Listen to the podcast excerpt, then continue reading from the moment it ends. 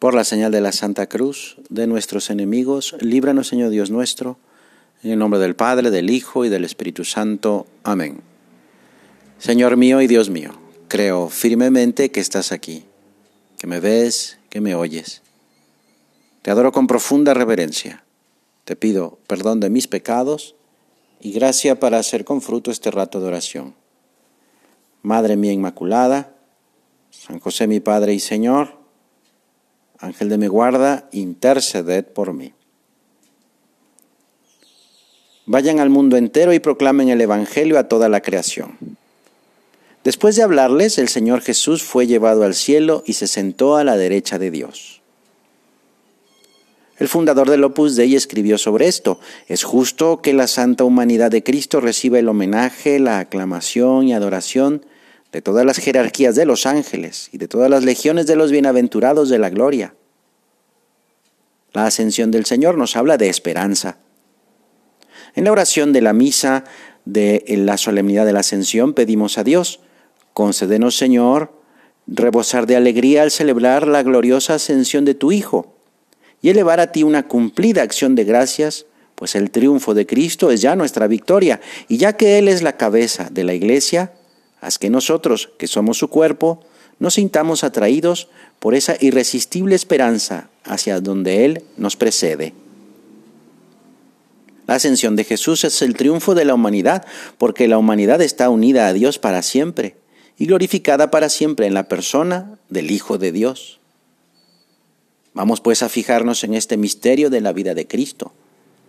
El Señor se fue con sus apóstoles cerca de Betania. Seguramente a la memoria de todos los discípulos acudiría vivísimo el recuerdo de las innumerables veces que han pasado por allí con Jesús. En esta ocasión le acompañan por última vez, lo saben, y por eso hay como un ambiente de tristeza en sus corazones. En un momento el Señor se detiene. Alrededor están todos, y levantando sus manos los bendijo. Y sucedió que mientras los bendecía, se alejó de ellos y se elevaba al cielo. Los apóstoles caen de rodillas mientras la humanidad santísima de Cristo se va alejando de ellos. Rodeado de una corte invisible de ángeles, el Señor sube triunfante al cielo. Pedro, Juan, Santiago y todos los demás no saben apartar la mirada de esa figura tan querida que con la distancia se va haciendo más y más pequeña hasta que una nube la oculta a sus ojos. Largo rato se estarían como embobados buscando por dónde se les ha ido el maestro, pero no es momento para tristezas. Dos criaturas, dos ángeles, se les aparecen para decirle, hombres de Galilea, ¿qué hacen mirando al cielo? Este mismo Jesús, que de entre ustedes ha sido elevado al cielo, vendrá de igual manera a como lo han visto subir. Mientras se cumple todo esto, hay que trabajar, hay que trabajar por el reino de Dios y cumplir lo que nos ha pedido el Señor Vayan por todo el mundo y proclamen el Evangelio a toda la creación. La propagación del Evangelio no es tarea exclusiva de unos pocos solamente, sino de todos, que por estar llamados a ser hijos de Dios, es decir, a la santidad, eso nos hace amar a Cristo haciendo lo que Él hizo.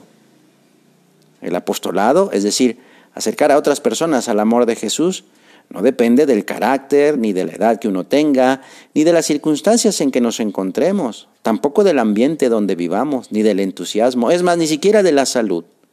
Depende, eso sí, del amor de Dios que se tiene en el corazón.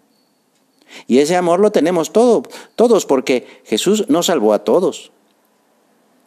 En una ocasión decía el beato Álvaro del Portillo, ¿Por qué me conformo con excusas para no hablar claramente de Dios a más personas? ¿Por qué esa tardanza y esos rodeos? ¿Por qué esa, entre comillas, prudencia, o mejor dicho, cobardía? ¿Por qué esa pasividad cuando veo que un amigo necesita de mí? Ante estas preguntas tú y yo descubrimos algo que haya que corregir, ¿verdad que sí? Pues vamos a ser como los primeros discípulos del Señor, que fieles al mandato difundieron el Evangelio de Jesús por todo el mundo. Por eso hoy le pedimos a Dios que nadie que se acerque a nosotros pueda decir que no se sintió animado a tratar más a Jesús, a amar más a Dios, porque lo nuestro como hijos de Dios es conocer a Jesucristo y darlo a conocer a los que nos rodean, Ya sabemos que hay dificultades porque el ambiente muchas veces no es bueno, pero como decía San Pablo, la palabra de Dios no está encadenada. Vamos tú y yo a proponernos ser buenos instrumentos en las manos de Dios. Es verdad que para eso necesitamos ser muy sobrenaturales, tratar a Jesús, rechazar todo lo que nos aparte de Él, la pereza, la rutina y también lo que nos aparte de los demás, el egoísmo, la comodidad, y poner medios sobrenaturales, la oración, pequeñas mortificaciones, el trabajo intenso y bien hecho, y con estos medios llenarnos de esperanza. Desde el primer momento de la vida de la Iglesia, todos los cristianos que han buscado el amor de Dios se han encontrado con la Virgen y han experimentado de maneras muy diversas su protección y sus cuidados. La Virgen Santísima puede llamarse con verdad Madre de todos los cristianos, Madre de la Iglesia, Madre nuestra. Por eso le pedimos a ella, que es Reina de los Apóstoles, su ayuda para llevar el Evangelio a toda criatura, cumpliendo así el mandato que nos dio Jesús de difundir la buena noticia de su amor por cada uno, desde hoy hasta el fin de los tiempos. Que así sea. Te doy gracias, Dios mío, por los buenos propósitos, afectos e inspiraciones que me has comunicado en esta meditación.